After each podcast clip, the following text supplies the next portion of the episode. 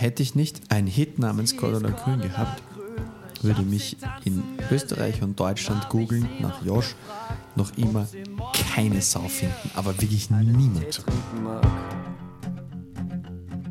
Vinyl und Wein, der Musikpodcast, der zusammenbringt. Spannende Persönlichkeiten, einzigartige Alben auf Vinyl und liebevoll ausgesuchter Wein. Zwei große Schnaps und sie sagt, komm mit nach Hause zu mir. Hallo und herzlich willkommen zu einer neuen Folge von Vinyl und Wein. Und heute wird's ein bisschen österreichisch. Unser Gast ist Josh. Und wenn ihr jetzt bei Josh noch keinen Klicker habt im Kopf, dann sagen wir nur eins. Cordula Grün. War 2018 ein Riesenhit und seitdem auf jedem Oktoberfest, am Ballermann, auf jeder Skihütte zu hören. Cordula Grün. Aber eigentlich ist er gar kein so ein Remi-Demi-Künstler. Er ist ein gefühlvoller Singer-Songwriter und wir freuen uns sehr, dass er heute da ist. Und das Größte ist, Jonas, Der hat seinen eigenen Wein dabei. Ich bin begeistert. das erste Mal, dass ein Gast seinen eigenen Wein mitbringt. Ich weiß nicht, ob er uns nicht traut oder ob er einfach so stolz ist auf sein Weinland Österreich. Das stellen wir gleich fest. Und ich weiß noch eins. Er hat ganz, ganz großartige Musik mitgebracht. Ich spoiler mal ein bisschen. Eric Clapton Unplugged, Coldplay, Bruno Mars, Red Hot Chili Peppers und, und, und. Also, das wird eine großartige Folge. Und ich habe eben im Vorgespräch von dir gehört, es wird die beste Folge aller Zeiten. Jawohl! Nee, glaube ich nicht. Da wollen wir mal loslassen jetzt hier. Wo ist denn der Junge aus? Wien, der Burg. Ist mit einem Pädiatrist. Ihr Mann hieß Eberhard Grün, er hat sie tanzen gesehen, dann hat er sie noch gefragt, ob sie morgen mit ihm vor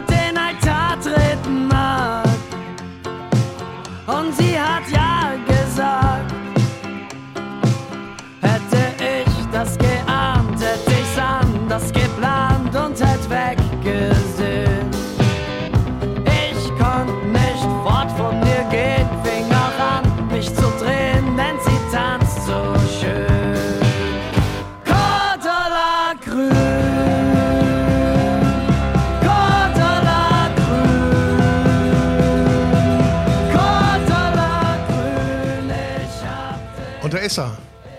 Endlich. Nach all den Jahren wollte ich gerade sagen. Josh, schön, dass du da bist. Grüß euch. Das Schöne ist, das hatten wir noch nie, du hast selber Wein mitgebracht. Ja. Wir haben lange gegrübelt. Jonas, du hast ihn kennengelernt. Jonas, moin. Moin. Hallo. Äh, ist ja ein bisschen unsicherer Typ, auch wenn er natürlich vor Publikum im Restaurant agiert, aber das macht er ja nur, um seine Hemmungen wegzukriegen, seine Schüchternheit wegzukriegen. Der hat gesagt, meint er, wir wählen nicht das richtige Zeug aus? Aber dann haben wir gelernt, dass du so ein Profi bist und ich mich hier so warm anziehen darf und äh, überhaupt nichts zu melden habe. Also, ich überlasse euch heute das Feld. Aber erstmal freue ich mich, dass du da bist und wir haben Cordula Grün gehört. Ja, schöne Einstimmung. Kannst, kannst du Cordula Grün noch hören? Tatsächlich hat es mich, hat's mich auch gerade wieder gefreut, weil ich es lang nicht gehört habe. Ähm, ich spiele es ja dann doch bei, bei jedem Konzert, habe ich auch schon öfters erzählt, dass das für mich so ein, ein Ding ist. Ähm, A, bin ich dem Song extrem dankbar, weil er halt äh, so viel Türen geöffnet hat, so viel ermöglicht hat ähm, von dem, was jetzt los ist. Aber ich habe ihn schon lange nicht mehr so angehört. Also, na, nonna, nicht. Ich gehe jetzt nicht her und setze mich jeden Tag zu Hause hin und höre meine eigenen Platten. Ähm, so selbstverliebt bin ich nicht. und, und dementsprechend habe ich es lange nicht gehört. Und das ist auch ein bisschen witzig, weil ähm, haben wir vorher schon besprochen, wir hören dann ja auch in neue Sachen hinein. Ähm, als Musiker kippe ich dann total rein, so, ah, wie, wie, wie haben wir denn das produziert? Liegen ein paar Jahre dazwischen oder halt, wir sind jetzt, glaube ich, fünf Jahre. Und ja, aber ich bin dem Song sehr dankbar und ich kriege manchmal selber noch Gänsehaut, einfach weil ich daran denke, was da alles passiert ist. Fünf Jahre ist es her, ne? Ja, es Fünf ist, Jahre äh, und sie läuft immer noch. Und jede Saison läuft sie auch wieder. Ja. Ne? Sie hat ja ihren festen Platz in äh, ja, Oktoberfest, würde ich Ja. sagen, hat sie auch so ihr Standing. Es gab jetzt irgendwie äh, von, von ein paar Tagen ähm, ist ja das Oktoberfest äh, losgegangen. Und da hat mir dann wieder jemand äh, so am, am Handy ein Video geschickt, wo du halt irgendwie ähm, den Herrn Söder siehst, wie er da halt irgendwie ein Interview gibt, der ARD, und im Hintergrund spielt eine Partyband einfach brüllend laut ja. Cordula Grün.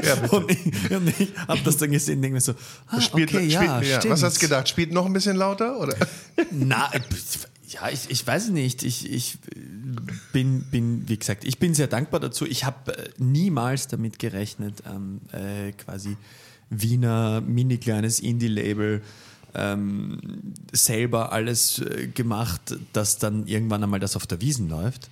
Aber ich bin auch froh darüber, weil als Komponist muss man auch irgendwie ehrlich sein. Natürlich hat das auch viel, viel ja, gebracht und auch die ganzen Coverversionen von von denen. Also es ist ja jetzt irgendwie, gibt eine Coverversion von Cordula Grün, die mittlerweile meine eigene überholt hat, ja, von den Klickzahlen auf YouTube. Ja, ähm, hat kurz wehgetan, aber ähm, ist dann trotzdem so, dass ich live meine Konzerte spiele und die sind immer größer geworden die letzten fünf Jahre. Und das passt dann schon alles ja, so, wie es ist. Ja. Und wir dürfen schon mal vorweggreifen. Es ja. gibt ja ein neues Album. Es gibt ein Und neues es Album. gibt auch eine Tour. Wird ja. eine Tour geben? Ja, es, es, es gibt immer, immer wieder Touren und es gibt jetzt auch dieses Jahr noch eine im November. Da sind wir gemeinsam unterwegs mit und Speer. Ist eben auch ähm, in Österreich ganz, ganz bekannt, auch, auch hier mittlerweile, glaube ich. Ähm, sind zwei österreichische Acts, die halt gemeinsam unterwegs sind. Spielen wir eh an vielen, vielen Terminen in Deutschland. Ich glaube, wir spielen 14 Konzerte, einmal quer durch. Ähm, auch in Hamburg, in Berlin, in München und so weiter und so fort. Also in, in den großen Städten auf jeden Fall und dann ja, ein paar kleineren auch noch.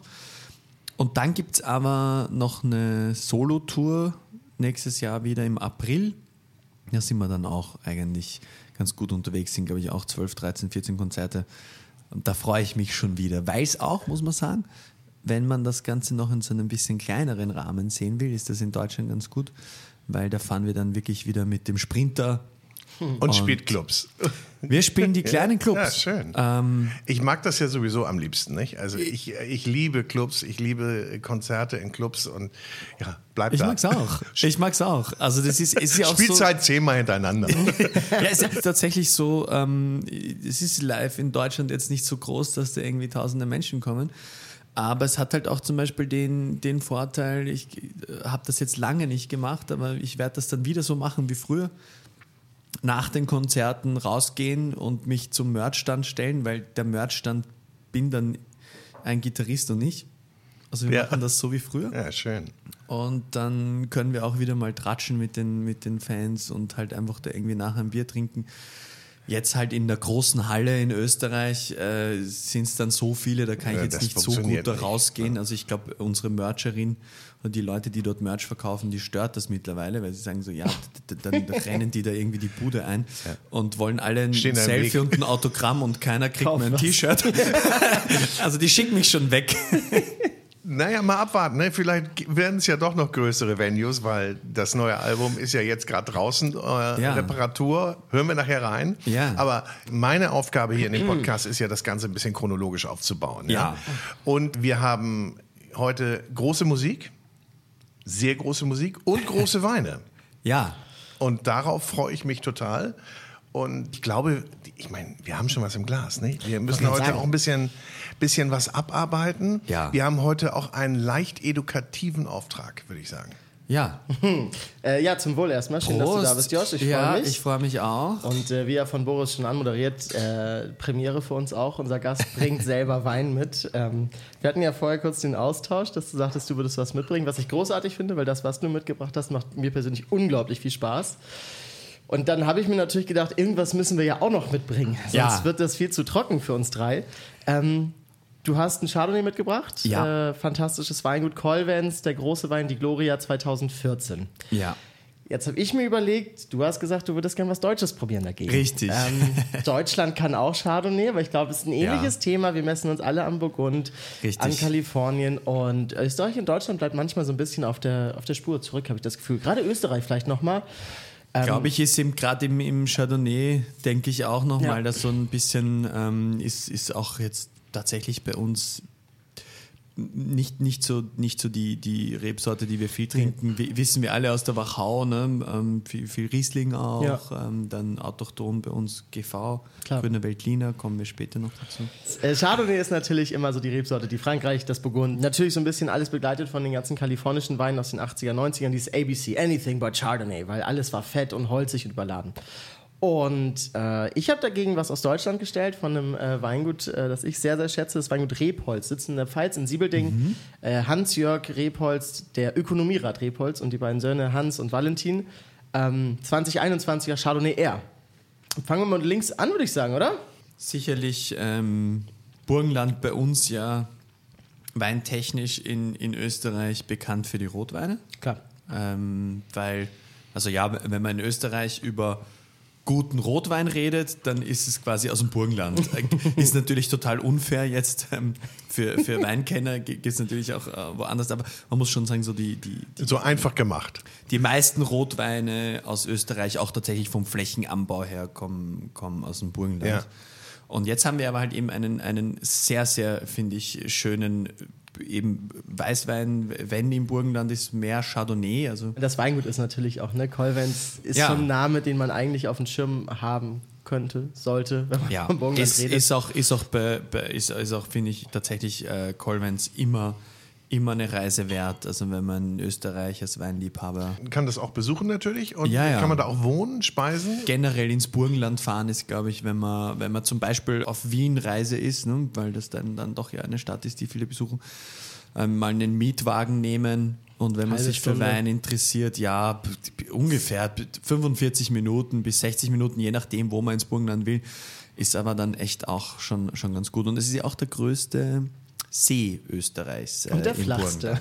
Und der. Flachste, ja, ja, Ja, da, da, da gibt es ähm, da gibt's im, im Burgenland gibt es angeblich äh, immer so Versuche, dass man einmal durch den See geht. Ach, Also es einmal kann, komplett es ist kein. Blödsinn. Also es gibt irgendwie so Leute, die so die deutsche Basketballnationalmannschaft könnte einmal durch, durch, durch den Neusiedlersee gehen. Stark. Ja. Also was halt total cool ist, gerade im Burgenland, gerade um Neusiedler See rum, du fährst eine Straße runter, du hast ein Paradeweingut neben dem nächsten. Also du hast eine sehr, sehr hohe Dichte von Winzerinnen und Winzern auf einem sehr, sehr kleinen Einzugsgebiet, die wirklich sehr, sehr große Sachen leisten. Und das ist jetzt, finde ich, sehr schön, gerade halt mit der Reifung. Das ist 2014, das ist jetzt knapp neun Jahre alt. Wir haben es eben schon gesagt, ich weiß nicht, ob der Vergleich vielleicht manchmal so ein bisschen hinkt, aber es ist burgundisch. So, Ja. ne? Also du hast halt dieses unglaublich straffe Säuregerüst, du hast eine wahnsinnig straffe Mineralität, du hast eine unglaublich schöne Säure. Und in der Nase, und das, da fahre ich sehr drauf ab, ist so ein bisschen dieses, dieses Split, ne? so dieses Mango-Maracuja-Split-Eis Ja. in der Nase. So diese leichte Exotik, die aber unglaublich dezent ist, ist nicht parfümiert und aufgesetzt. Ist alles sehr, sehr engmaschig. Geiles Zeug. Vielen Dank. Äh, Würde ich mich anschließen. Geiles Zeug. Also, Hätte ich auch gut. mitgebracht. Find ich, ich, ja, ich, weil ich habe immer bei Chardonnay genau so ein bisschen Schiss, dass die so überladen sind, aber die sind ja wirklich, das sind ja, Ja, aber das ist- sind ja Feingliedrige. Ja, ich, ich finde gerade so, so ein bisschen gereifte und, und wirklich sehr, sehr schön gemachte Chardonnays, gerade ähm, aus, aus Österreich auch sehr gut. Jetzt d- d- der Deutsche auch wahnsinnig schön. Ähm, Ich finde die Geschichte dahinter sehr spannend. In Deutschland ist der Chardonnay als Qualitätsrebsorte erst seit 1991 überhaupt zugelassen. Und Hans-Jörg Rebholz hat 1989 die ersten Chardonnay-Rebanlagen in Deutschland gepflanzt, damals als sogenannten, das waren Versuchsweingärten. Du musstest vier Rebsorten in einem Weingarten pflanzen, in der Regel dann zum Beispiel Weißburgunder, Grauburgunder, Chardonnay, Auxerrois, weil sie alle relativ ähnlich beieinander sind und durftest dann experimentieren. Und seit 1991 gibt es diese schwarze Banderole, den Chardonnay R, das gibt es als Chardonnay, Sauvignon und äh, Spätburgunder. Okay. Und absolut ikonischer Chardonnay meiner Meinung nach aus Deutschland. super. Das kann man schon ganz gut trinken, aber das könnten wir jetzt auch nochmal aus 2014 trinken. Das ist natürlich nochmal eine andere Hausnummer. Ja, ja. ja. Jungs, ich muss mal reingrätschen hier, nicht? Also Ja. wir haben weniger Weine als Musik dabei. Weil es geht hier auch um Musik. Ach so. Ja, Ach so. das nee, ja, ich, ich, ich weiß, ich habe hier eine ganz unangenehme Aufgabe. Ich habe kurz vergessen, dass ich Musiker bin. Ja, ja. Ich wollte dich nämlich jetzt auch fragen, ob du genauso, also ich meine, du schwärmst ja für Wein und bist da ja tief, Ja. tief drin. Und äh, äh, jetzt nicht, nicht so tief, wie man glaubt, aber es ist halt ein naja, Hobby. also auf jeden Fall, wenn- wenn ich versuche, mich mit Jonas zu unterhalten, dann bin ich aber ganz schnell weg und äh, ich wage ja hier kaum reinzugrätschen bei euch. Aber ich bin ja hier der Überleitungsmeister. Wir hatten gerade 91. Seit 91 gibt es den Chardonnay und 92 kam ein fantastisches Album raus. Von einem auch etwas gereiften Herrn. Ja. Ja, Eric Clapton. war, war für mich glaube ich, definitiv äh, sicherlich eins, eins der wichtigsten Alben, die, die, die ich kenne, vor, vor allem einfach persönlich für mich, weil ich, ähm, ich habe angefangen, Gitarre zu spielen, also in der Musikschule, äh, nicht weit von, mein, von meinen Eltern und habe dort halt das, das, was man so klassisch macht, halt ne, klassische Gitarre gespielt und dann mehr so Etüden und viel von Noten und habe das dann ja auch, bis ich 18 war, ähm, weitergetrieben. Waren ja auch die, quasi, wenn man so will, die, die ersten zwei Alben, die ich aufgenommen habe, da habe ich so Paganini und Bach und Händel und so Zeug gespielt. Ähm, aber habe dann damals halt irgendwie, mein, mein Vater hatte die Platte, ich glaube nicht, dass es schon 92 war, dass ich sie so wirklich mitbekommen habe, weil ich bin 86 geboren. Aber die die hielt sich ja sehr lang, sehr weit oben. Also halt, die, die einfach ein super Album.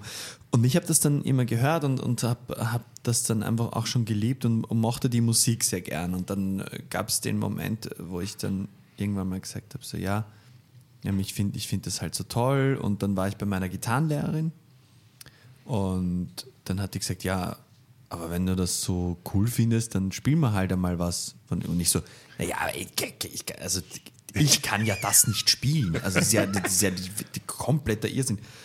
Und da war ich halt irgendwie so zwölf oder was, oder, oder zehn, keine, elf, elf, zwölf, keine Ahnung, irgendwie so. Und dann hat sie gesagt, ja eh nicht, aber ich kann es dir beibringen. Mm. Und das war tatsächlich der Moment, wo ich angefangen habe, Gitarre zu üben. Also so also da, mehr, da hast mehr, du auch richtig mehr, Lust gehabt. Mehr aber. zu üben, als ja. es andere ja. Musikschüler machen. Okay. Und dann habe ich irgendwann einmal neben meinen Etüden, die so Fingerübungen waren und halt diese klassischen, ich habe dann auch so Musikwettbewerbe gespielt und, und ganz viel so, ähm, ja, halt gewisse Sachen, habe ich halt dann ähm, Eric Clapton geübt und irgendwann einmal konnte ich dann ein paar, also so zwei, drei Songs von der Platte spielen. Weißt du noch, welche das waren? Welche? Angefangen habe ich mit Tears in Heaven. Ja ähm, ist, äh, ist auch ein, Haben wir ein, schon gesagt, dass wir vom Unplugged-Album sprechen? Ja, natürlich. Oh, Entschuldigung. Ja, wir, wir sprechen von Eric Clapton Unplugged. Meines Erachtens, aber Musikgeschmack ist, ist einfach äh, was Persönliches und darüber lässt sich natürlich nicht streiten. Für mich persönlich eine der schönsten Platten, die je aufgenommen worden sind. Ähm, wir hören aber jetzt dann einen, einen Song, den ich nie spielen konnte und den ich wahrscheinlich auch mein ganzes Leben nicht mehr spielen lernen würde. Ähm, einfach weil er wirklich aus, aus diesem wirklich Bluesigen kommt. Ne? Und man hört das dann auch bei dem Stück, das wir jetzt hören. Ähm, das ist ein Bottleneck-Stück ne? für alle Leute, die jetzt nicht so bewandert sind beim Gitarre spielen. Bottleneck sagt man tatsächlich, wir sind ja heute sogar beim Wein. Passt ja auch.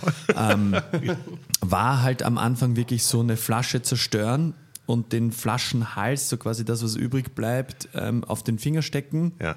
und dann über die Seiten fahren und dann macht es eben das, wir werden es jetzt gleich hören, sogar gleich am Anfang dieses kennt sehr viel auch aus dem Country, kommt aber wirklich ähm, aus, aus dem Blues.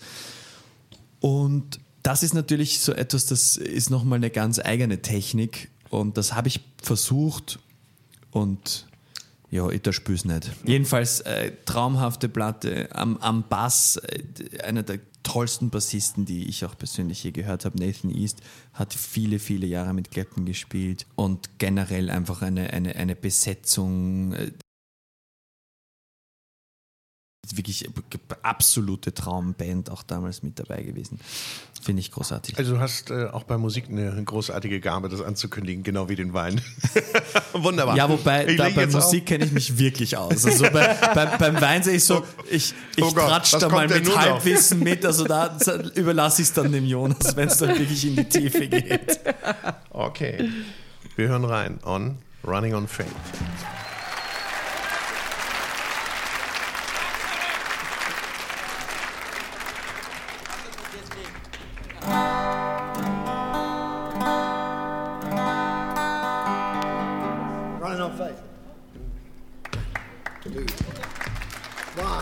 two.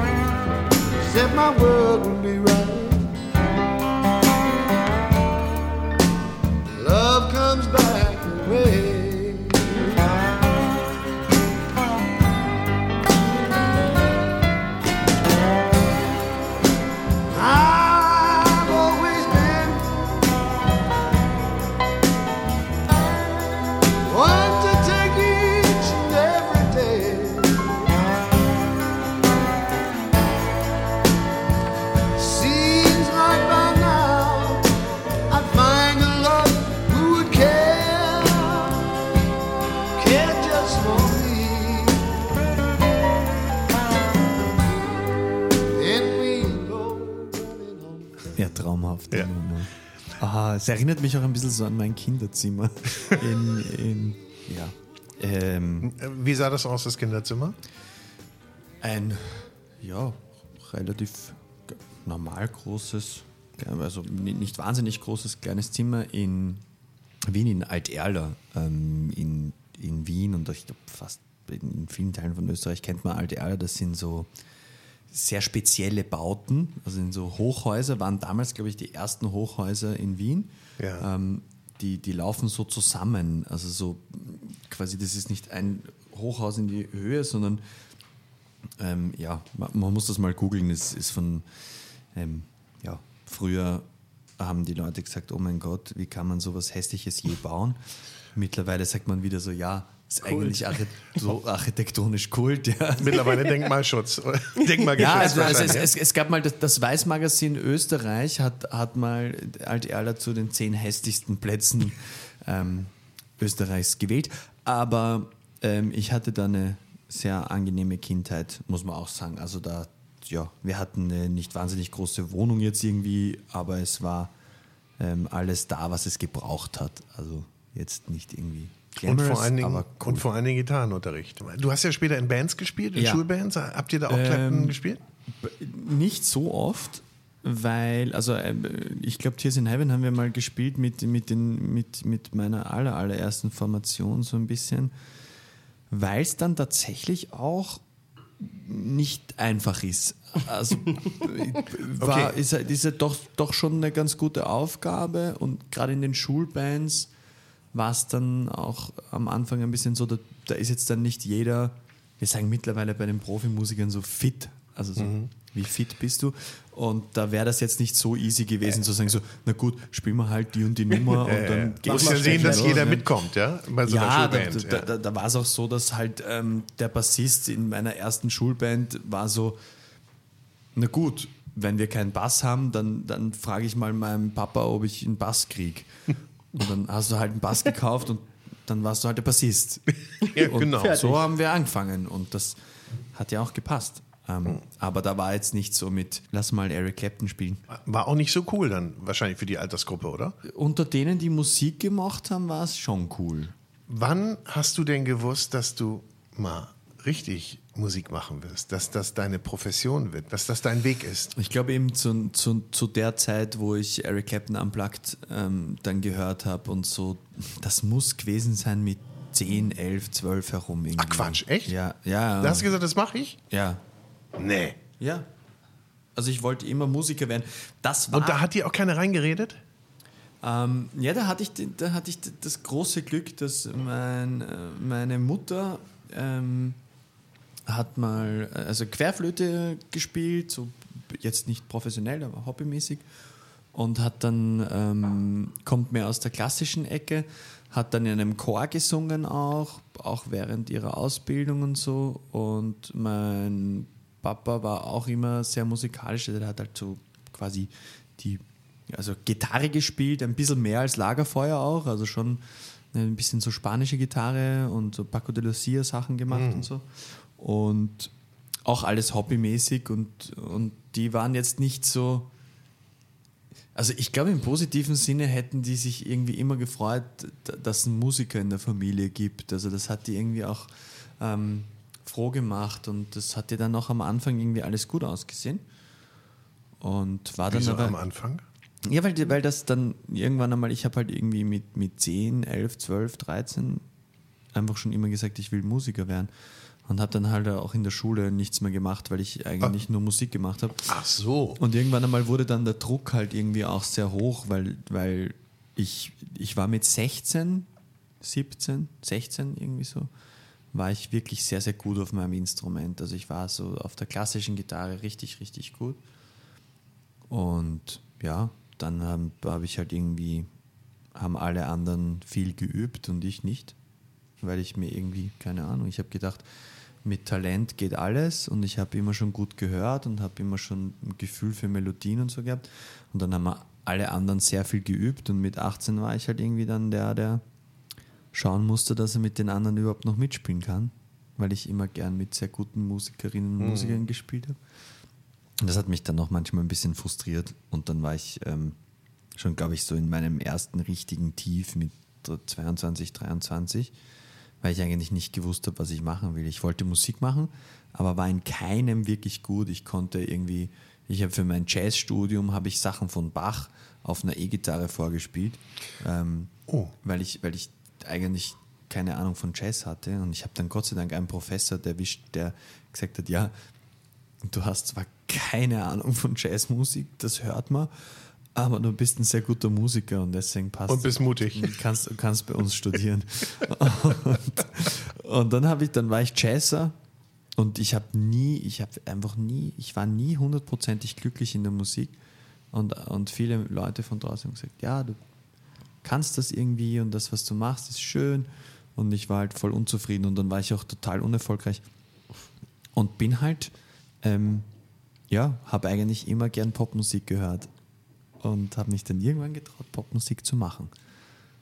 Ja, ist irgendwie eine romantische Geschichte. Aber am Guck Ende mal, halt hier so hier sagt keiner was, alle hängen an deinen Lippen. Ja. ganz ergreifend.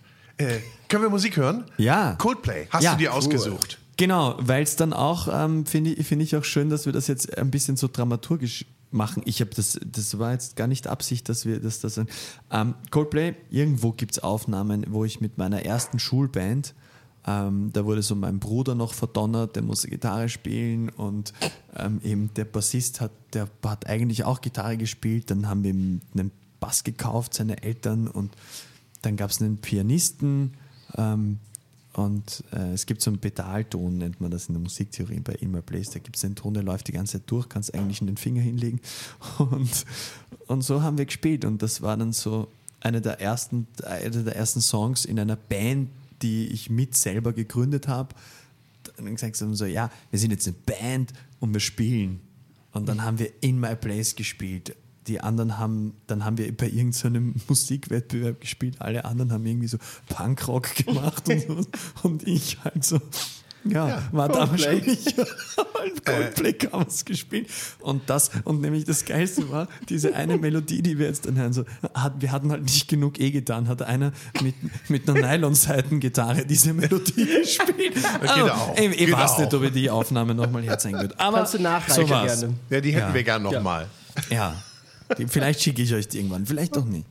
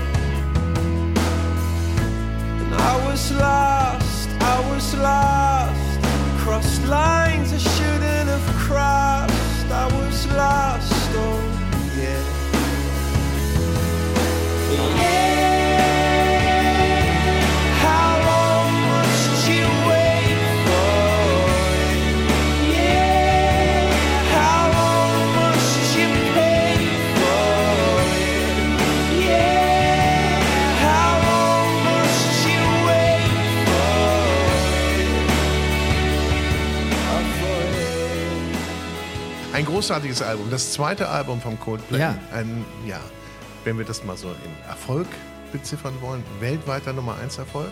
Ja.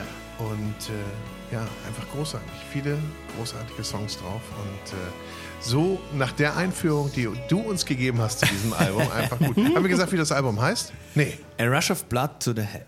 Ja, Haben wir heute auch so ein Rush of Blood to the Head? Eigentlich? Rush of Wine to the Head. Ah, Ja. das war's. du. Ich freue mich unglaublich doll über diese Flasche, die du mitgebracht hast. ähm, nicht nur, weil es ein legendärer ikonischer Wein Österreichs ist oder eins, eins der ältesten Weingüter der Welt, Ja. äh, Was? sondern auch Ja, echt? Ja, das, Nein. Ist, das ist etwas, das, das äh, weiß man kaum. Ich, ich weiß noch, also wir, wir nur, nur damit man jetzt gleich einmal im Thema ist, falls es wer nebenbei beim Podcast hören googeln will, wir reden vom Nikolaihof in der Wachau in, in Österreich. Gegründet 1067. Ja. Das muss man sich mal auf der Zunge zergehen lassen. Also belegbar, Belegbar, 1067 äh, war dann- und still running. Ist, ist irgend- ich glaube, eine deutsche Uni hat mal geforscht irgendwie Genau. in, dies, in diesem Bereich. Ich, ich war nämlich unlängst mal wieder dort und da hat mir eben die jetzige ähm, quasi äh, Senior-Chefin, die Frau Saas, hat, hat äh, das noch einmal ein bisschen erklärt. Das Ja. Weingut wurde damals gegründet und war lange in einer christlichen Stiftung, meine ich. Also es war Genau, quasi ja. in der Hand von irgend Wie ja viele damals, nicht? wie also viele in Klosterhand. Und, ähm, der Nikolaihof ist, ich finde, einer der absolut führenden Betriebe an der Wachau. Es ist eins der ersten Demeter-Weingüter gewesen Österreichs. Äh, komplett biodynamisch, organisch. Ähm, und wie gesagt, von der Familie Saas in Privathand inzwischen geführt. Nikolaus Saas, äh, der, Ja. der Winzer, hat und deswegen ist die Flasche Wein für mich so besonders am selben Tag Geburtstag wie meine Frau. Und wir waren vor zwei Jahren auf dem Weingut einen Tag vor dem Geburtstag und haben exakt dieselbe Flasche, die du heute mitgebracht hast, hat meine Frau zum Geburtstag geschenkt bekommen. Ja. Und es ist für mich einer der Schöne Geschichte. ein, ein grüner Veltliner, wie er nicht im Lehrbuch steht. Nein, Das es ist, auch kein komplett ja, anti-grüner ja, Veltliner ja. Mainstream und das macht es so großartig. Es ist äh, 2013 die Genau. Baumpresse vom Und zwar Nikolaihof. Baumpresse ja, weil die wirklich dort noch eine, eine echte Baumpresse haben. Also der- der Wein wird in manche Weine und auch nicht, nicht jedes Jahr, also der, Niki versucht es, glaube ich, jedes Jahr zu machen, aber es ist halt immer so Geht auch noch, je, je nachdem. Aber da wird dann schon einmal irgendwie eineinhalb Tage gearbeitet, dass überhaupt die Baumpresse wieder, wieder fit ist. Und das ist ja dann diese mm, unfassbar schwere Holzpresse. Da wird dann Wein gemacht wie vor, keine Ahnung, knapp 100 Jahren oder noch länger. Ähm, ist, ist wirklich dann äh, ein, Also es ein, lohnt sich schon anzuschauen. Also vielleicht auch mal lohnt sich wirklich Ja. Zur. Erklärung, was eine Baumpresse überhaupt ist, auch für Boris, du guckst so fragend. Ich kann mir das schon ein bisschen vorstellen, aber jetzt lass mich nicht Ich, erklären. ich habe jetzt, ich hab jetzt so gehofft, dass du jetzt dann noch mal so ein bisschen. Ich habe sie. Ich weiß, ich, ich, Wann ich, springt er denn mal rein hier jetzt? man, man muss sagen, ähm, die, die, die, ähm, vor allem der Martin Saas, der, der Bruder vom, vom Winzer, ist ein guter Freund von mir und ich kenne die Familie auch mittlerweile sehr gut und ähm, bin immer wieder mal dort. Und jetzt habe ich die Baumpresse vor mir, aber das fachliche Wissen, das zu erklären, übergebe ich jetzt.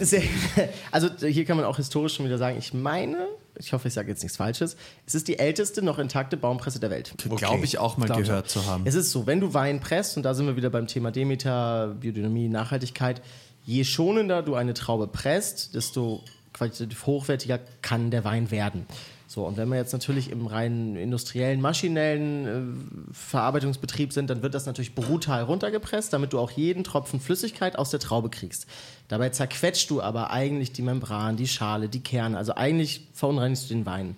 Und die Baumpresse in Nikolaev, das ist unglaublich. Erst wenn du ins Weingut reinkommst, die haben ja einen, einen spirituellen äh, Punkt auf dem Weingut. Es gibt ja diese, diese biodynamischen, nach, nach Rudolf Steiner, diese Energiepunkte, also ge Punkte, wo Energiesphären gebündelt werden. Da fängt es erstmal an. Dann gehst du ins Haupthaus rein und da ist dann direkt diese Baumpresse und die hat einen Durchmesser von bestimmt drei Metern. Und das sind halt alte Baumplatten, die aneinander gebastelt sind, wo nur durch Eigengewicht das runtergedreht wird und Mm. die Weine so schonend angepresst werden, dass es halt eine so Low-Intervention-Pressung Ja. ist, Und dass es dauert auch sehr Aber was, was passiert denn vorher? Also es gibt kein, also wir Laien stellen uns ja da so vor, da steht man mit Barfuß oder mit Gummistiefeln und zertritt Ja. jetzt die Reben. bei gewissen Weingütern und vielen Weinen durchaus, definitiv. Aber da sind wir ja wieder beim Thema, dass wir ja heute wirklich, dank an Josh, Weine vor uns haben dürfen, die auf eine Art und Weise hergestellt werden, wie es eben nicht mehr der Usus ist. So, wenn wir in den Supermarkt gehen und selbst im gut sortierten Lebensmitteleinzelhandel kostet ein Liter Wein in Deutschland im Durchschnitt inzwischen 3,12 Euro. Oh, sind, sind die gestiegen, die Preise? Ja, aber auch von 2,99 auf 3,12 Ja. Euro. Also das ist immer noch viel zu wenig Geld. Dass das nicht funktioniert, wissen wir alle. Und jetzt können wir uns mal überlegen, wenn ein Weingut, sagen wir mal, eine Million Flaschen produziert, oder sagen wir mal selbst nur 100.000 Flaschen produziert, die 3 Euro das Stück kosten, kann da keine Person mit Füßen in der Wanne stehen und Trauben pressen. Das Nein. ist nicht machbar. Verstanden. Diese Arbeitsweise, wie der Nikolaev das macht, der Nikolaev ist groß für einen derartig arbeitenden Betrieb. Und diese schonende Arbeitsweise äh, sorgt halt dafür, dass die Weine, ich glaube, weltweit einen sondergleichen Ruf haben, Ja. unglaublich geschätzt sind und halt lang trinkbar sind, weil Ja. Ja, es ist auch, es ist, geht, geht auch generell um die Art und Weise. Es ist halt in, in Österreich trinkt man, in Deutschland eh auch ähm, sehr gerne Weine, die sehr, sehr jung sind. Genau. Ganz frisch, also so ähm, aus dem Stahltank ausgebaut, und sehr, sehr, viel Säure und so.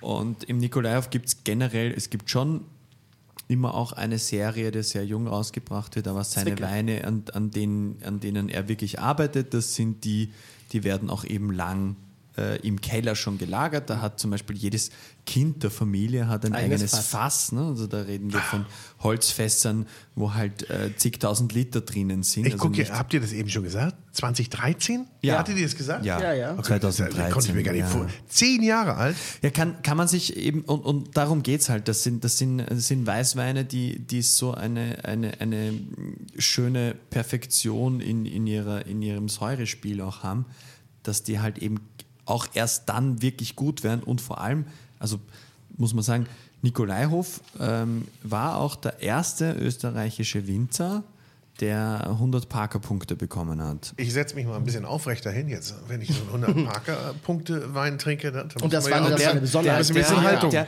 der hier hat nur, glaube ich, 98. oh ja, gut, dann kann ich ja wieder. Ja, aber, ich findet nehme ja ein bisschen einen Haltung an österreichischen jetzt. Weißwein, der von Parker mehr als 95 Punkte kriegt. Die Weine liegen teilweise bis zu 10, 12 Jahre im Holz. Und da reden wir jetzt eben nicht von dem neuen Holz, was wir beim Chardonnay das Thema hatten, sondern von großen, gebrauchten Fässern. Die Weine liegen auf der Feinhefe für Jahre, ja, über Jahrzehnte in dem Fass. Und dadurch haben die eine, eine innere Ruhe und Ausgewogenheit. Das ist sondersgleichen. Also dann, der Nikolaev hat letztes Jahr vor dem Sommer einen Wein abgefüllt. Ähm, das ist aus dem, wir haben sogar das Fass ähm, draufgeschrieben, das ist aus dem Fass Severin. Ähm, 1997 und der wurde letzt vor, ja, oder ein, ja, ja, letztes Jahr wurde der abgefüllt. Und dann bleibt er noch ein paar Monate am Weingut in der Flasche, damit er in der Flasche auch nochmal kurz ruhen kann und dann wird er verkauft. Das heißt, man kann jetzt auch ähm, vom, vom Nikolaihof gerade einen 1997er. Das ist dann natürlich sehr ähm, ja, sophisticated Wein, Voll. so auf die Art. Aber es gibt auch zum Beispiel immer wieder Ja, von, ja- von Ihnen im Öst, es ist, äh, gibt, gibt auch sehr junge Weine, um da mal irgendwie reinzustarten in diese Demeter Mhm. ähm, also Art und Weise, auch, auch ihre, ihre ähm, Anfangsweine so jetzt budgetär gesehen sind alle spontan vergoren und Also man kann da auch, es gibt auch kleinere Einsteiger, wenn man sich Ja, ja. daran wagen Ja, möchte. also man fängt doch, glaube ich, wenn man sich anfängt für Wein zu interessieren, oder Jonas? Also damit fängt kannst man du nicht damit anfangen, an. dann hast ja. du verloren. Also Ja, ja. Ist, wenn wir den Wein vielleicht einmal für die, die zuhören, einmal beschreiben, das ist halt grüner Veltliner, ist ja so ein bisschen der Grauburgunder Deutschlands in Österreich. Ein junger, sehr zugänglicher, unkomplizierter Wein, der nicht wehtut und viel, also keinen Schluckwiderstand aufweist. Und das ist jetzt ein grüner Veltliner in der Nase, ist das extrem expressiv, es ist unglaublich kräutrig, unglaublich würzig. Es hat fast so einen leichten oxidativen Einschlag, finde ich, was dem Wein aber unglaublich gut steht. Und du hast halt Gerbstoff, du hast Länge, du hast Tiefe. Ja. Und du hast aber noch die Säure, die das Ganze sehr gut, sehr gut stehen lässt. Du hast einen ordentlichen Muskel. Wenn jemand einen grünen Veltliner bestellt, ist das nicht das, was man empfehlen sollte, weil das ist eine andere Form von grünen Veltliner, wie es erwartet wird. Und das ist Ja. das Wunderschöne. Und jetzt machen wir mal hier die. So. Naja, schon. Bitte. Wenn ich sage, wenn du in Wien sitzt und einfach einen grünen Veltliner trinkst und ein bisschen ein Wasser drauf tust, quasi einen Gespritzen machst, dann war das kein Wein, den du aufspritzt, sage ich da. Weil warum? Es war ein Das- Schott drum. Und an dieser Stelle dürfen wir kurz für die Werbung unterbrechen und euch unseren aktuellen Werbepartner vorstellen. Und das ist Feinkost Käfer. Die charismatischste Feinkostmarke im deutschsprachigen Raum. Und wer schon mal im Stammhaus von Feinkost Käfer in der Prinzregentenstraße in München durch die kulinarischen Produktwelten gewandelt ist, der weiß, dieses Lebensmittelgeschäft ist eine wahre Bühne, auf der stetig neue, überraschende Gaumenfreuden aus der Region, der Ferne und natürlich eigene Kreationen präsentiert werden. Vor allem der Weinkeller beeindruckt mit auserlesenen Weinen und Spiritosen, darunter wahre Schätze, die wir natürlich auch sehr, sehr gerne in diesem Podcast verkosten. Und wer es nicht nach München ins Stammhaus schafft, für den gibt es den Feinkostkäfer Online-Shop. Der bietet eine großartige Vielfalt an sorgfältig ausgewählter Kulinarik und natürlich Weine für höchste Geschmackserlebnisse. Unter www.feinkost-käfer.de könnt ihr diese vielen Köstlichkeiten aus dem Online-Shop direkt zu euch nach Hause kommen lassen. Also viel Spaß beim Entdecken der Käfergenusswelt unter www.feinkost-käfer.de Feinkost Käfer, die charismatischste Feinkostmarke im deutschsprachigen Raum. Es war Das- drum. Das kapiere ich doch mal. Also, bevor wir uns jetzt hier zu heimisch fühlen in Wien und in der Wachau, äh, gehen wir jetzt nach Island. So, Ja. So. Jetzt, nee, jetzt kommen mal andere Töne hier rein. Wir müssen jetzt auch mal Ja. ein bisschen Speed machen. Ihr, ihr Ja. seid ja so weinverliebt, Jungs. Das gibt's ja gar nicht. Es ist, ist jetzt auch ähm, eine Musik, die, die keine große Geschichte hat in meinem Leben, sondern einfach nur, ich bin irgendwann einmal beim Friseur gesessen und, und dann hat, habe ich, ja, hat man mir die Haare geschnitten und dann lief im Hintergrund diese Band. Und ich habe das nicht gekannt und habe dann die Friseurin gefragt, so, ja bitte, weil wir, ich, irgendwie will ich wissen, was da läuft. Und dann hat die gesagt so, ja, das weiß ich doch nicht. Das ist das iPad vom Chef.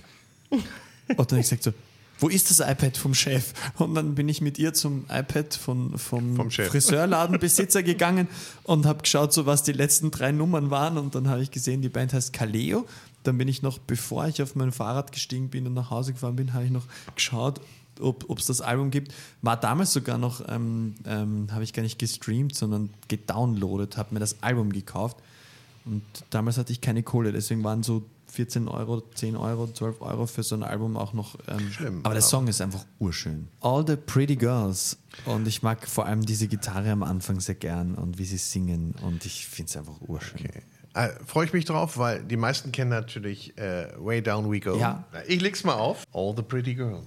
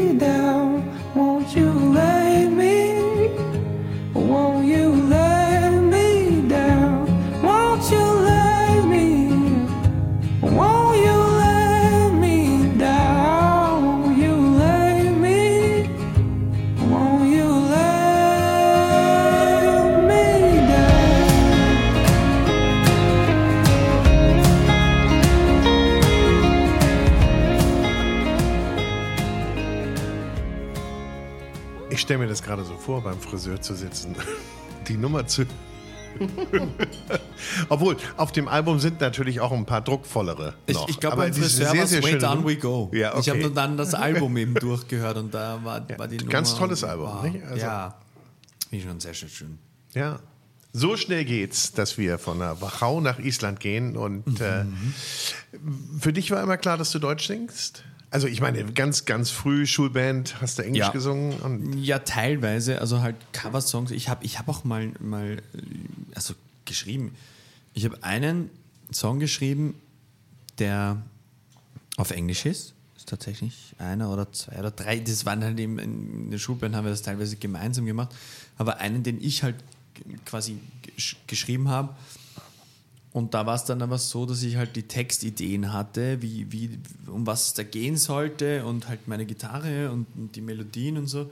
Und dann habe ich halt, weil Englisch ja viel cooler war, und dann habe ich den, den einen Freund aus der Schule, der Native Speaker war, halt gebraucht, damit ich einen Text schreiben kann, weil es mir einfach schon klar war, hey, das, was du ausdrücken willst, das wird nicht, wird nicht reichen mit deinem Englisch, wo du nie aufpasst hast im Unterricht. ähm, und ich, ich spreche halt nach wie vor ähm, Englisch. Ja, ich kann mich mit jedem unterhalten. Ähm, bin, bin cool mit, mit amerikanischen Musikerinnen und Musikern äh, oder auch Briten, Briten wo, egal. Also es ist so ein sich verständigen Englisch und, und da fällt es mir auch nicht schwer, aber ich könnte halt niemals ähm, das, was ich mit meiner Musik ausdrücken würd, will, sprachlich auf Englisch machen, weil, ähm, keine Ahnung, wir sitzen hier in einem Raum, wo, wo ein schöner Holztisch ist ne? und ich kann auf Deutsch mit der Sprache spielen.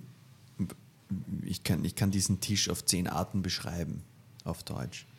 Auf Englisch kann ich sagen, It's, it's wood and it is a table. Ne? Also so wird es ein Wiener machen. Aber so, so viel, viel mehr ist es dann nicht und, und das reicht mir dann halt nicht. Und ich wollte halt dann irgendwie nicht Songs schreiben, die Texte haben. Viel, viel mehr als Baby Baby wäre dann halt wahrscheinlich nicht rausgekommen. Und das ja insbesondere, weil deine Texte ja auch erstmal durchdrungen werden müssen, nicht? Also die haben ja auch eine Vielschichtigkeit, meine ich. Ja. Also, Das ja, war ein du- Kompliment. Äh, Kam nicht nein, rüber? Ich, nicht rüber? Ich, ich, muss, ich musste nur kurz gerade lachen, weil, weil, weil ich, ich mich daran erinnern kann, weil ich, ich habe lange nicht mehr so an oder Grün gedacht wie heute, weil wir das vorher gehört haben. Da kann ich mich daran erinnern, wie die Bild-Zeitung angerufen hat. Dann wurden durchgestellt und haben mein- auf meinem Handy angerufen. Ich saß gerade irgendwo im Zug, irgendwo in Deutschland und, und habe da mit denen telefoniert und die haben gesagt so, ähm, also wir haben uns diesen, und die Bild-Zeitung, ähm, wir haben uns diesen Text angehört und also das ist ja kein Text, der jemals auf die Wiesen passen würde. Wieso spielt denn dann dort jeder? Und ich so, ja, ich, ich hätte gerne damals die Eloquenz gehabt, zu sagen so, fragt das bitte wen anderen, weil ich kann euch das nicht beantworten.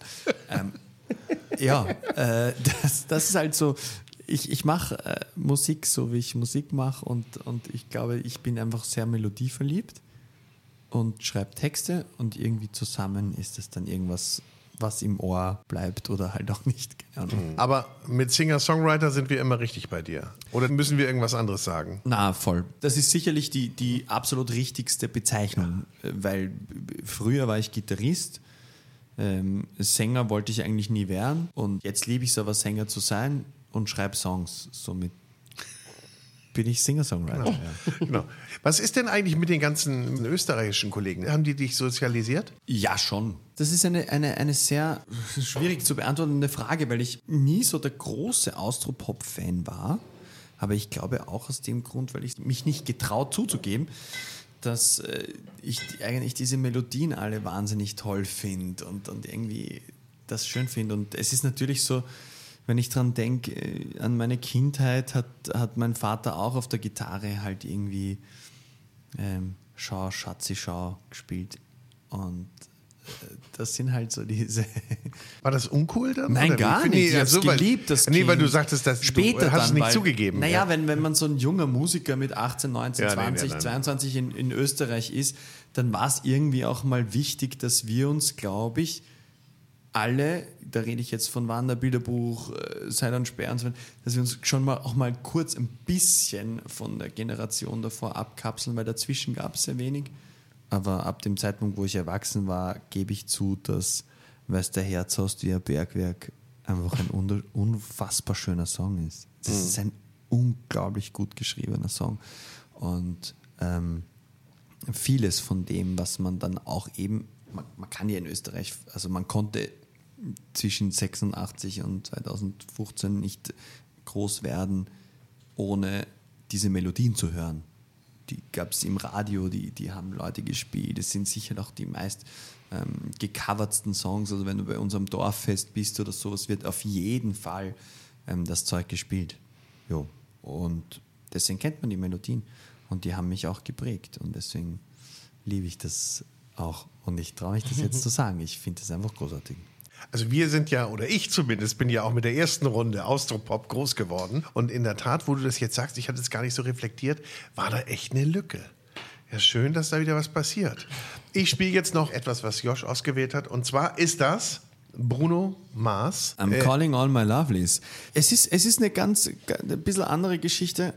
Ähm, für, für mich ähm, ist ein bisschen so, wir, wir sagen dazu manchmal so Musicians Music auch. Bin jetzt nicht so ein Riesenfan von diesem Zeug gewesen, aber wie die rausgekommen ist, habe ich das mal gehört und habe mir dann die ganze Platte angehört.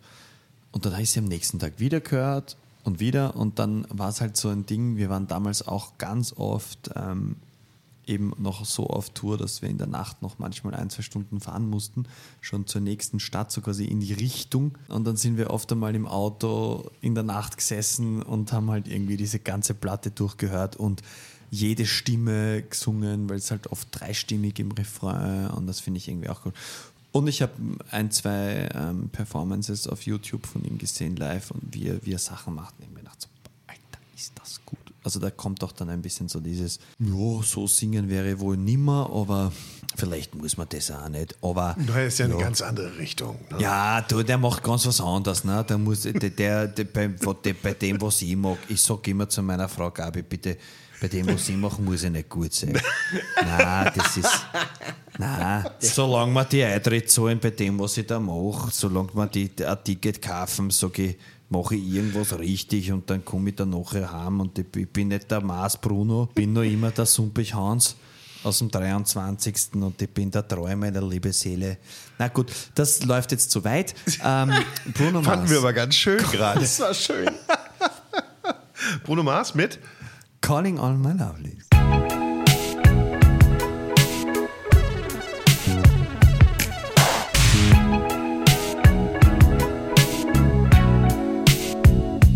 I got too many girls on hold for you to be so bold. Too many on my team for you to act so mean. You say you wanna go and have fun, but you ain't the only one.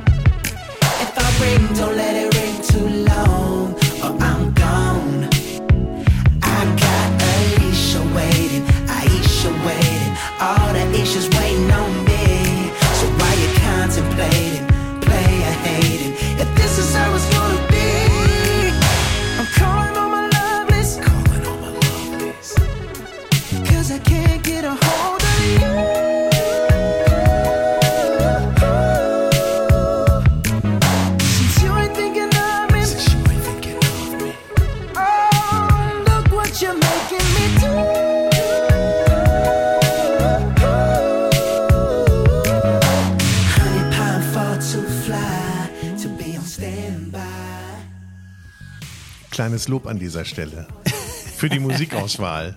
Dankeschön. Stark. Ja, Ich- ich, ich, also ich finde, Ihr habt wir haben es jetzt zu früh abgedreht. Ähm, Bruno Ja. Mars ruft am Ende dieser, dieser Nummer noch Halle Berry an. ja, aber das hört ihr zu Hause. Gut.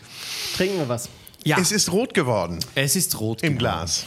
Jetzt sind wir natürlich wieder beim selben Thema. Ein Wein kommt von lieben Josh, einer kommt von mir. Ähm, jetzt haben wir natürlich im Glas Blaufränkisch. So Ja. die österreichische Rotweinrebsorte, ebenfalls natürlich im Burgenland beheimatet. Genau. Ähm, dagegen gibt es Blaufränkisch aus Deutschland, der sich in Deutschland ja äh, Lemberger schimpft. Und Jahre oder Jahrzehnte lang war Lemberger aus Deutschland, gerade aus dem Württemberg, relativ substanzlos und blass. Und äh, viele Winzerinnen und Winzer heutzutage gerade konzentrieren sich wieder sehr auf diese Rebsorte, vermarkten es auch sehr gerne als Blaufränkisch. Das funktioniert im internationalen Vergleich wesentlich Äh, besser. Darf ich da mal kurz reingrätschen, Ja. bevor ich meine Frage vergesse? Äh, Blaufränkisch, Lemberger, warum hat man überhaupt unterschiedliche Bezeichnungen und gibt es noch weitere? Zum Beispiel in der Südsteiermark heißt der Chardonnay zum Beispiel Morillon. Eigentlich nicht ganz, weil wir sagen da ein bisschen so am Morellon. gell? Morillon. Am Morellon. Ach so, ja. Ja, sicherlich. Aber Also- der Steiermark, da sagen wir, sagen wir nicht, wir sprechen das nicht französisch aus, wir sagen wir Morellon. Morillon. Na sicher. Also, ja, na also kurz auf deine Frage zurück, Ja. Boris. Es gibt für verschiedenste Rebsorten auf dieser Welt Synonyme. So, und äh, da ist zum Beispiel Blaufränkisch Lemberger. Ähm, Ich wollte nur wissen, gibt es noch einen weiteren Begriff für Blaufränkisch und Lemberger? Nicht, dass ich wüsste, oder? Nicht, dass ich da Ich jetzt mal. Die Fett, Aber nur- Fettnäpfchen lauern überall. Auch, Ja. auch kurz äh, Blaufränkisch, weil wir jetzt hier ähm, beim, im, im, quasi im österreichischen Gas haben wir Ernst Triebaumer. Godfather auf Blaufränkisch. Ja, wir- wirklich schon einer, wieder so ein einer, der, einer der wirklich coolsten Winzer, die, die wir haben in, in Österreich. Ähm, wir trinken die Ried, wie, wie quasi so die, die, die, das, das Lage. österreichische Wort für Lage. Ne? Ähm, Marienthal heißt die. Ried Marienthal. Wir, wir sprechen aus 2008. Ähm, und ist, ist eine auch wunderschöne Gegend in, in Österreich. Eben, wir sind wieder beim Neusiedlersee, darüber haben wir vorher schon geredet.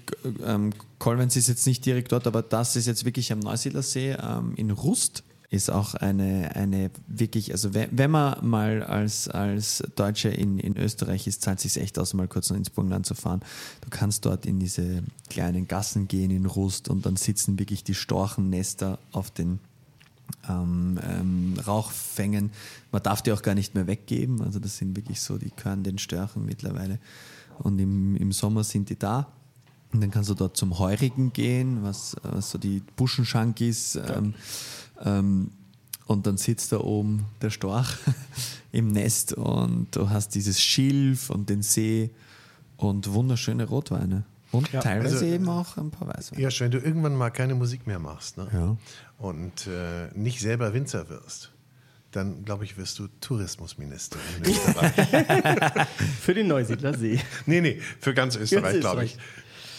So, wir haben im linken so. Glas 2,8 Ernst Triebaumer Blaufränkisch und im rechten Ähm, Im Rechten ist es ein bisschen jünger. Wir sind, äh, wie gesagt, also wir sind beim Weingut Rainer, Rainer Schneidmann ähm, in Fellbach in Württemberg. Ähm, ein Weingut, das in den letzten Jahren, glaube ich, einen, einen sehr großen Sprung gerade an Bekanntheit gemacht hat, sind halt, machen so ein bisschen von Grauburgunder, ein bisschen Sauvignon. Äh, unter anderem halt auch viel Lemberger, äh, ein bisschen Trollinger macht er auch noch, was ich auch sehr sexy finde. Und das ist jetzt äh, der Lemmler. Das ist eine Großgewächslage, die er bewirtschaftet man, ich, also wenn man jetzt sagt, man trinkt relativ regelmäßig Blaufränkisch aus verschiedensten Gemarkungen, aus verschiedensten Jahrgängen, von, aus verschiedenen Händen, dann kann man da durchaus Parallelen finden. Ne? Also was ja ein Blaufränkisch für mich ausmacht, ist halt gerade mit ein bisschen Reifung.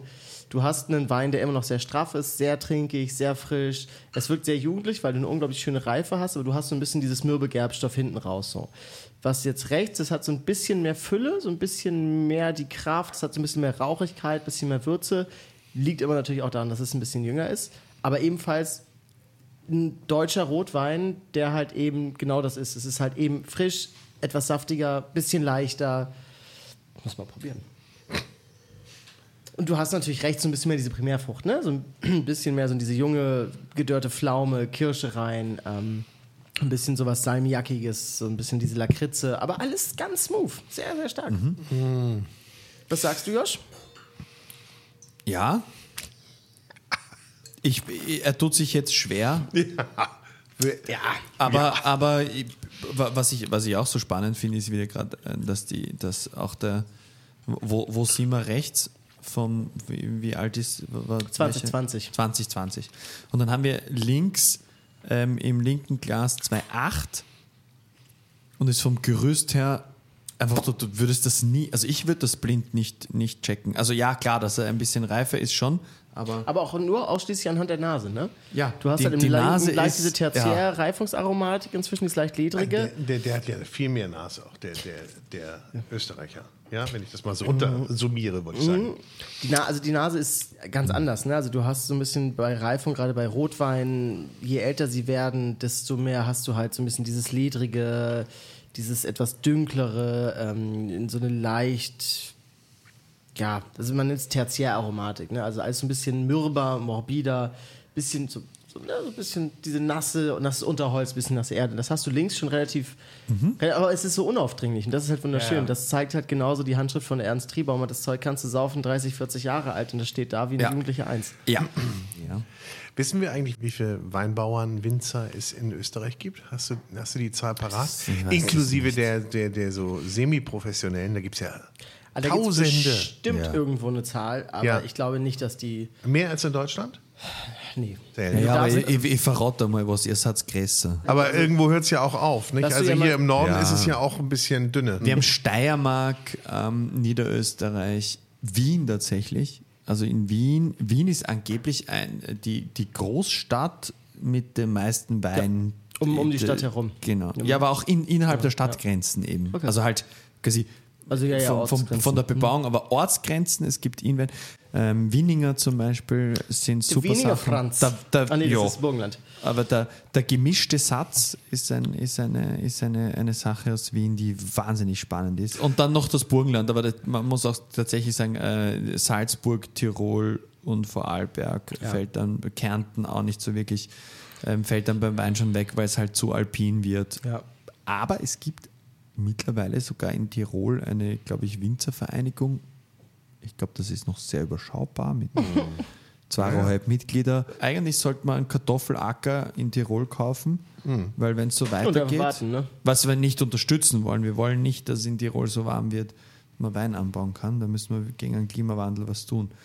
Aber wenn es wirklich so viel wärmer wird, dann wird man irgendwann einmal, ja, wird man auch äh, in, in der Wachau kein, kein Grünweltliner mehr anbauen können. Also auf jeden Fall, aber äh, sehen wir es ja auch in den, wie du gerade sagtest, in den alpinen Gebieten, dass da auch schon ein extremer Wandel ist, nicht? Jo. Nein, aber Ja. ich kam nur auf die, äh, wie viele Parzellen oder wie viele Weinbauern gibt es eigentlich in Österreich, weil ich dachte, die Fläche in Deutschland ist natürlich größer, aber die Anzahl der Weinbauern ist extrem groß, weil Ja. natürlich auch ganz, ganz, wie du auch gerade sagst, in Wien ganz, ganz kleine Parzellen bearbeitet Genau. werden. Es gibt ganz viel, ganz kleine Weinbauern in Österreich. Das, ist, das ist wirklich so. Also man hat im Burgenland, Steiermark, äh, Niederösterreich und Wien ganz viele, die irgendwie so zwei Hektar haben, ein Hektar, drei Hektar, also wa- was ja keine Ahnung, ich weiß nicht, ob es jetzt, wenn man so von der neuen Welt redet, ich glaube nicht, dass in Argentinien wie jemand Weinbau mit drei Hektar betreiben würde. Aber ähm, das gibt es in Österreich schon, ja, und sehr viele. Und deswegen vielleicht die Anzahl der, der Winzerinnen und Winzer ist sicher relativ hoch. Neue Welt war mein Stichwort. Ja, Ja. ich glaube, in Kalifornien sind die Flächen, die Parzellen auch ein bisschen größer. Ja, minimal. Und du hast dir noch was ausgesucht. Ja, wir, wir reden von den Red Hot Chili Peppers. Ähm, auch wieder eine ähm, Truppe, wo ich, wo ich äh, die Covers gespielt habe. Als, als, äh, war auch die, dieselbe Band, von der ich vorher erzählt habe. Da haben wir eben Coldplay gespielt und von den Red Hot Chili Peppers. Ähm, damals aus diesem Album zwei Songs. Wir haben Other Side gespielt und Californication. Und ich kann mich noch erinnern, wie ich so mit meiner ersten E-Gitarre, weil ich ja wie immer nur klassische Gitarre gespielt habe, habe ich, habe ich diese Linie gespielt, die wir jetzt gleich ganz am Anfang hören. Ähm, großartige Band, äh, super, super Bassist auch. Ähm, traumhafter Schlagzeuger und schönes Songwriting. Die Red Hot Chili Peppers und Californication.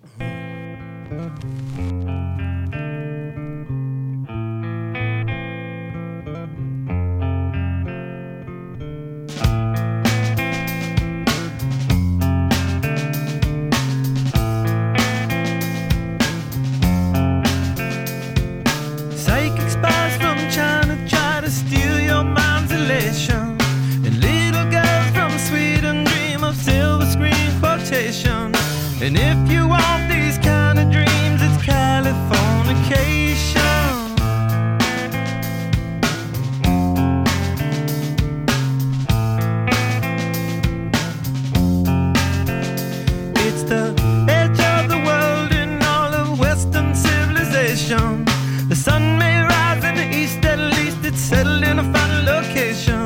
It's understood that Hollywood sells Californication.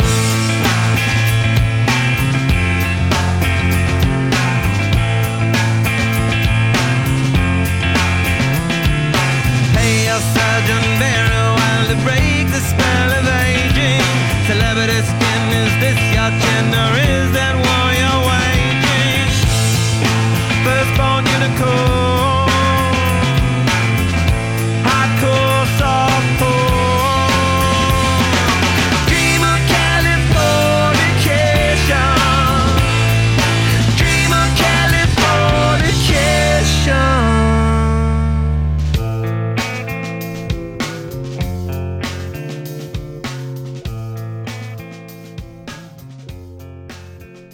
Ich wiederhole mich, aber ich finde deine Musikauswahl sehr schön.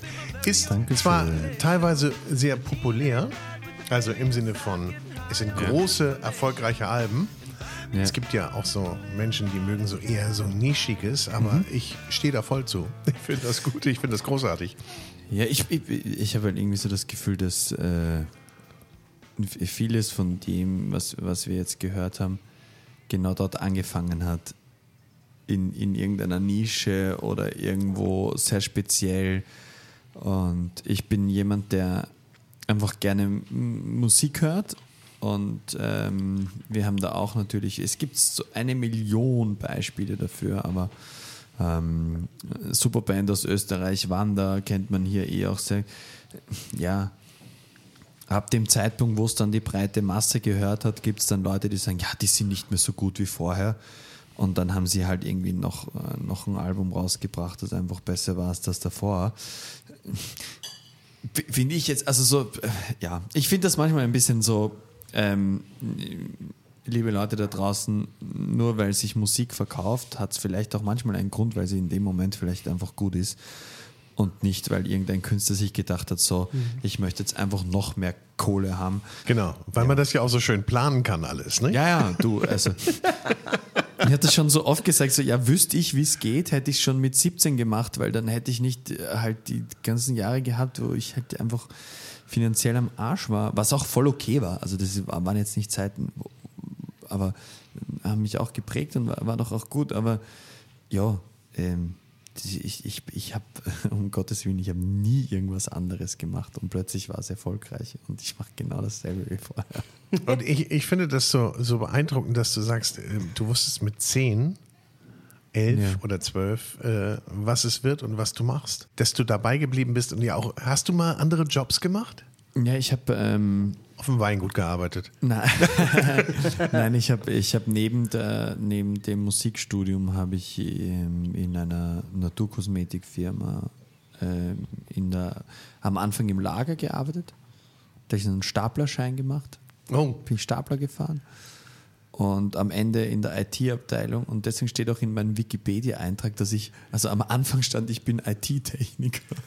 also, ja, bitte, ich hoffe, dass mich nie wer anruft und sagt, ich soll ihm irgendwas reparieren. Aber ähm, ich habe das, ich hab das, ich hab das schon ernsthaft gemacht und das war, war, auch eine, war auch eine coole Firma. Also ich habe natürlich immer gehofft, dass ich von meiner Musik leben kann.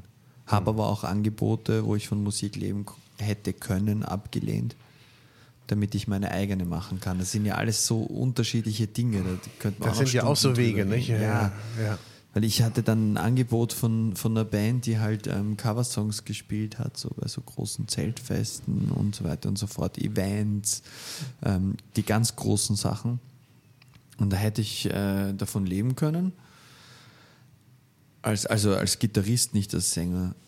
Und ähm, dann, ja, kann ich mir noch erinnern, dass mein Vater damals gesagt hat, so, ja, eh voll cool, aber wenn du jetzt dann jedes Wochenende spielen gehst, Coversongs, und dann unter der Woche gehst du studieren, wann machst du deine eigene Musik? Und da war es besser, am Vormittag in einem Büro zu arbeiten, am Nachmittag studieren, Musikuni und am Abend ähm, Studio, eigene Sachen machen. Und am Wochenende Kommerzband spielen, Hochzeiten, bisschen Kohle nehmen, wieder ins Studio tragen. Das ging ein paar Jahre so. Da habe ich halt auch. Das Orge ist, ich habe, bevor ich erfolgreich geworden bin, schon irgendwie so 70 Stunden die Woche gearbeitet. Und das war dann halt irgendwann nochmal mit den Jahren dazu zu viel. Aber ja, so, so ist es halt. Und es war aber nie, es war, es war trotzdem eine geile Zeit. Ich erinnere mich voll gern dran. Und jetzt hast du voll Vorfreude auf den Release deines neuen Albums geblickt. Wie Ja. ist das so, wenn, wenn so ein Album rauskommt, so ein Baby geboren wird, so ein Wein abgefüllt wird in Flaschen? ich mag, ich mag diese positive Aufregung. Also das ist so, ich bin natürlich extrem nervös. Also wenn ich jetzt irgendwie sagen würde, ich bin nicht nervös, dann würde ich total lügen. Aber ja, es ist, es ist diese, diese positive Nervosität, wo ich sage so, ja, es fühlt sich an wie, wie so ganz früher ein Klassenabend in der Musikschule, wo du einfach noch nicht genau weißt, kann ich das Stück wirklich gut spielen oder nicht. So, ja. Jetzt, ich weiß halt einfach nicht, wie, wie, wie die Leute das dann aufnehmen. Das Album ist jetzt gerade erst erschienen und ja, da weiß man noch nicht, wo die Reise hingeht.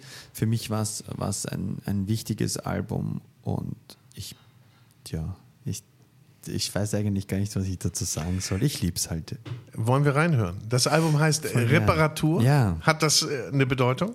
Ähm, ja, hat, hat eine Sicherheit, Bedeutung. Ja, einfach nur, ich, ich wollte so, einen- so einen Gesamttitel drüber setzen. Ich habe letztes Jahr ähm, ähm, eine schwere Überlastungsdepression gehabt, war eine Zeit lang in einer Klinik, habe hab, äh, Medikamente nehmen müssen, war schon relativ schwer psychisch erkrankt, aber ja, habe mir rechtzeitig professionelle Hilfe geholt, habe das dann therapieren lassen. Ist jetzt nicht so, dass ich nicht mehr in Therapie bin, aber im Rahmen, wo man halt, ich nenne das jetzt irgendwie Coaching und ähm, mir geht es tatsächlich so gut wie seit zehn Jahren nicht im Kopf. Also, Jetzt bin ja, ich super. manchmal einfach hundemüde und scheiße drauf und bin grantig oder es geht mir nicht gut, aber es ist in einem Rahmen, der ja, man, man kann das nicht, ich möchte es ganz kurz sagen, es, wenn ich sage, es geht mir nicht gut, dann ist es ein, in, in einem gesunden Spektrum.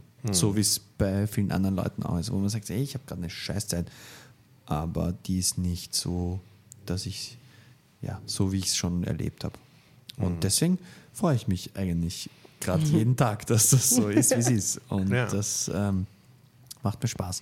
Und das Album war irgendeine Art von, von Reparatur auch für mich. Und ich fand es halt irgendwie witzig, mich selbst zu beschreiben wie so ein Auto. Wenn, wenn, wenn halt was kaputt ist, dann gehst du in die Werkstätte, dann lässt du das reparieren. Und das ist keine Schande, weil wenn man eine Reparatur braucht, dann lässt man die machen. Und dann kann man wieder weiterfahren. Nur mit dem Unterschied, das Auto lässt machen und hier in diesem Fall musst du halt mitwirken und auch reagieren und auch wissen, wann es in die Werkstatt geht. ne? Genau. Herzlichen Dank für die Offenheit, Sehr, äh, sehr, sehr dass du das gerne. mit uns teilst. Und wir hören jetzt, alles klingt nach dir. Äh, bin ich, bin ich äh, sehr, sehr froh, dass wir das jetzt noch hören können, weil es für mich ein ganz besonderer Song ist, weil es der letzte auf dem Album ist. Also auch tatsächlich nicht nur die letzte Nummer, sondern das war der letzte, den wir produziert haben. Und ich ähm, produziere ja meine Alben zusammen mit, mit einem Freund von mir. Und ich habe dann da noch ähm, die Streicher geschrieben, auch gemeinsam mit, mit einem lieben Freund aus Deutschland. Und, und irgendwie so, ja, ich habe früher immer, wir waren ganz am Anfang bei Eric Clapton Unplugged, ganz viele Instrumente auf der Bühne. Und dass ich das irgendwann einmal machen kann, zu sagen, so, ja, ich möchte jetzt für diesen Song Streicher haben, ich kann die schreiben und dann kann ich die einladen und dann sitzen die bei mir im Studio und dann spielen die das. Und da gibt es tatsächlich, ähm, ich glaube, mein Manager hat das aufgenommen, gibt es einen ne Moment, wo ich halt irgendwie zum, zum Blären anfange, weil ich das einfach so schön gefunden habe, wo ich mir einfach gedacht habe, so, ja, endlich kann ich meinen Erfolg genießen, weil ich kann diese vier Streicher bezahlen. Hätte ich früher auch können, aber jetzt kann ich es halt genießen.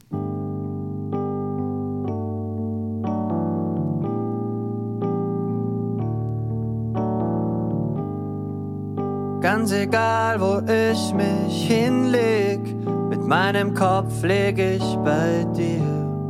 Und ganz egal, wo ich auch hingehe, der größte Teil von mir bleibt immer da, wo du dich aufhältst. Ich frag mich, wie man sowas aushält. Alles klingt nach dir.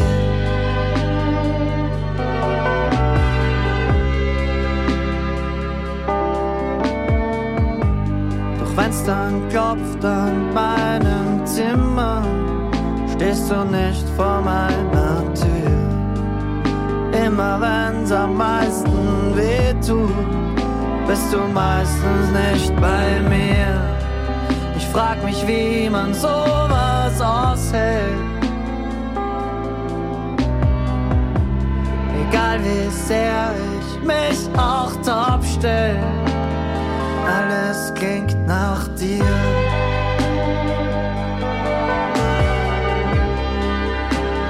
Alles klingt nach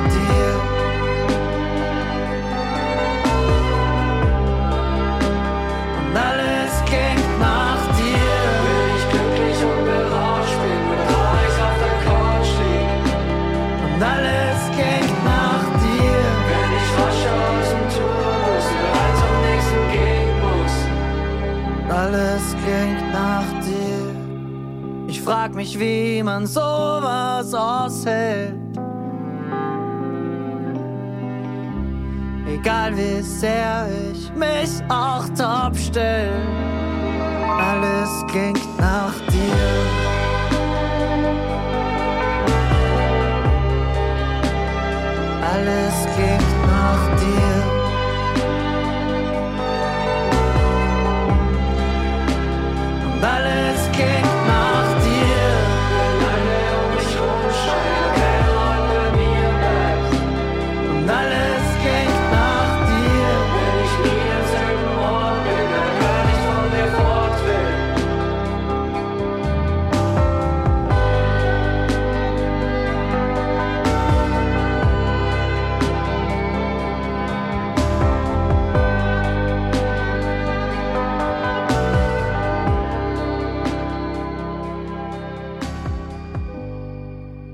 Wunderschöne Nummer.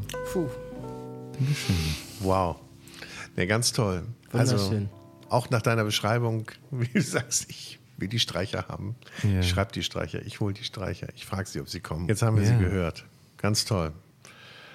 Ah, es war eine ganz tolle Runde mit euch. vor Ja, allem mir hat's sehr, auch sehr wahnsinnig Wie gesagt, ich habe hab hier wenig sagen dürfen, aber ich habe tolle Weine getrunken. Ich habe viel Ich über das. Weinland Österreich gelernt. Ich habe viel über Josch gelernt. Josch mit Punkt. Nein, ich habe die Geschichte schon ganz oft erzählt. Es gefällt mir optisch, aber am Anfang war es gedacht, dass das irgendwie einen Sinn hat, weil ich komme halt aus Wien, ich war ein kleiner Songwriter und wenn man halt in Österreich Josh gegoogelt hat, so wie ich es schreibe, dann kamen halt irgendwie 40.000 amerikanische Artists, die Ja. irgendwo was mit Josh drinstehen hatten. Und es war halt einfach nur, man hat mich nicht gefunden. Und dann haben wir uns gedacht, ja, machen wir doch hinter dem Josh einen Punkt, weil dann ist das halt ein Alleinstellungsmerkmal. So, aber wenn du das bei Google eingibst, dann glaubt Google, dass das ein Tippfehler ist. Und du kriegst genau dieselben Ergebnisse wie vorher. Habe ich aber nicht ausprobiert. Und bei Spotify war es genauso. Weil das ist, die haben sich gedacht, so, ja, du schreibst halt Josh und danach ist halt irgendein Tastaturfehler. Das heißt, der Algorithmus der Suche verändert sich mit dem Punkt einfach genau gar nicht. Und hätte ich nicht einen Hit namens Cordula Grün gehabt, würde mich in Österreich und Deutschland googelnd nach Josh noch immer keine Sau finden, aber wirklich niemand. Zum Glück hat sich das Wir waren auf geändert. Seit, Seite 48 bei? Google. Nein, es Nein. war, es, das kriegst du nicht. Da, Ja. Das sind alle Musiker namens. Ja, ja, ja. Alle, aber nicht der, der Hans Sumpich aus Wien Alterla. Ne? Sag mal, darf ich eine Frage stellen? Ja. Der hat mich immer interessiert. In, in Wien oder in Österreich, Ja. ich glaube in Wien sagt man doch, äh, jetzt unter uns, das- ne? Geschäßen. Ja. Wann sagt man das? Ich meine, wann darf ich das anwenden? Ne, du kannst es Ich auch meine- humoristisch an, anwenden. Das ist zum Beispiel so, wenn jetzt rein theoretisch wir sagen würden, da drüben steht ja noch was von dem Ernst Triebaumer 2.8 Ja. und ich würde jetzt die Flasche nehmen, was ich gleich mache, und dann so tun, als würde ich dir noch was einschenken und dann mir was einschenken. gescheißen, Dann das du könntest nicht du mich anschenken. So, Herrst, gescheißen oder was hieß? Es gibt auch die Satzverstärkungswörter, die gerade bei Schimpfwörtern sehr wichtig sind.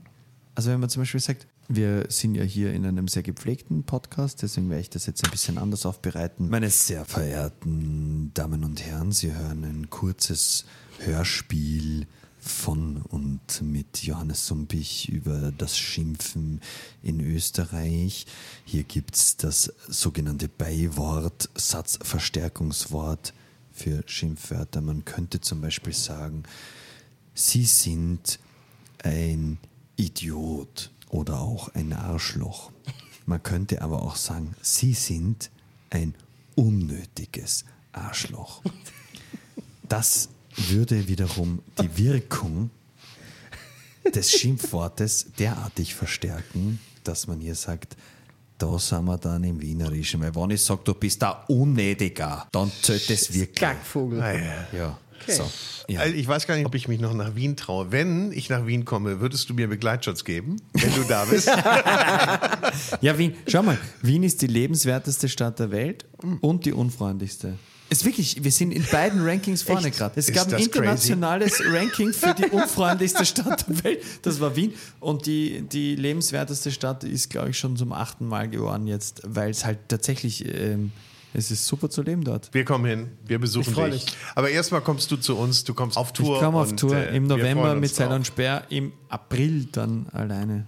Und da freue ich mich drauf. Wir sagen Danke, danke, danke. vielen Dank für die Danke, schönen danke, Weine, danke. Jonas. Danke, Josh. Danke, äh, Jonas. es war mir ein Vergnügen. Danke für die tolle Musik. Und wir hören jetzt noch einen Song zum Abschied. Ich gehöre repariert. Vom aktuellen Album Reparatur. Da es hier ein bisschen mundartlich war, sage ich jetzt nochmal Tschüss, mein Jung. War eine schöne Tour mit Haus dir. rein, Wir ja. haben richtig Spaß War gehabt. schön Podcast hier. Nächstes. Mal gibt's einen Wir Astra sehen und einen. Holsten. Ne? Oh. Aber ein bisschen Wein war auch nicht schlecht. Hol die fuchtig. sicher. Mach's gut. Tschüss. Tschüss, Kind. Ich kann nicht schlafen, schon seit Tagen. Ich fühl mich falsch in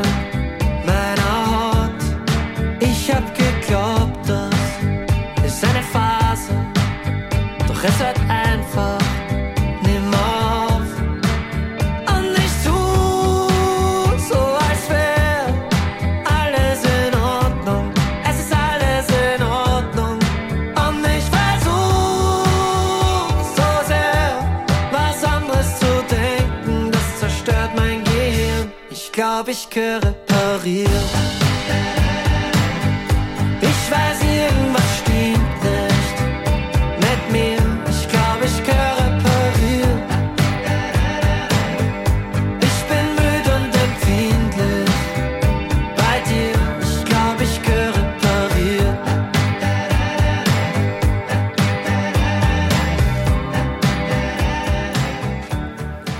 und das war's dann auch schon wieder mit dieser Episode von Vinyl und Wein. Wir bedanken uns fürs Zuhören und wir bedanken uns auch ganz besonders bei der Weinbank Hamburg, dem exklusiven Club für Weinbegeisterte, dass wir hier heute zu Gast sein durften. Wir freuen uns, wenn ihr auch das nächste Mal wieder einschaltet bei Vinyl und Wein und in der Zwischenzeit liked uns, bewertet uns, kommentiert uns auf Apple, Spotify oder wo auch immer ihr uns hört und wir freuen uns natürlich auch über eure Anregungen und Ideen. Bis dahin, tschüss, servus und bye bye.